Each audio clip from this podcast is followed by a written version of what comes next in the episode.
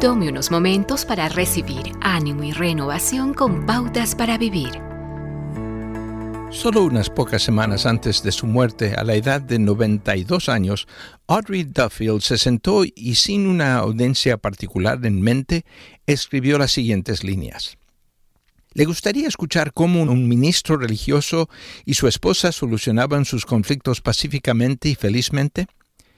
Cuando nos casamos tomamos una decisión que la pusimos en práctica durante 73 años de matrimonio. Guy y yo decidimos que nunca decidiríamos algo importante con respecto a nuestra vida laboral hasta que estemos de acuerdo con la decisión. La prueba llegó temprano en nuestra vida ministerial. Se presentó una oportunidad para pastorear otra iglesia. De rodillas nos pusimos en oración, pero salimos divididos. Yo me sentía inclinada hacia una respuesta y mi esposo hacia otra. A pesar de la diferencia en opinión, nunca hubo discusión. Decidí no decir nada, y tampoco anduve por ahí lloriqueando o haciendo pucheros.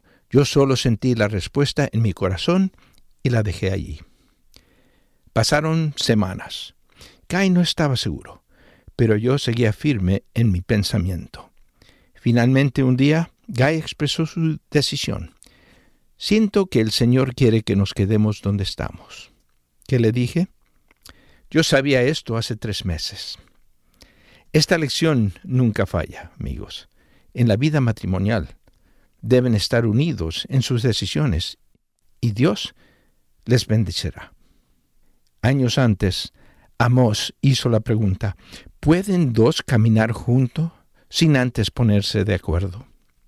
La respuesta es obvia. Orar y esperar que Dios hable a sus corazones. Fue la forma en la que Guy y Audrey Duffield manejaron los desacuerdos durante más de seis décadas de matrimonio. El principio todavía funciona para aquellos que decidan adoptarlo. Acaba de escuchar a Eduardo Palacio con Pautas para Vivir, un ministerio de Guidelines International. Permita que esta estación de radio sepa cómo el programa le ha ayudado. Acompáñenos en la próxima emisión de Pautas para Vivir. Gracias por su sintonía.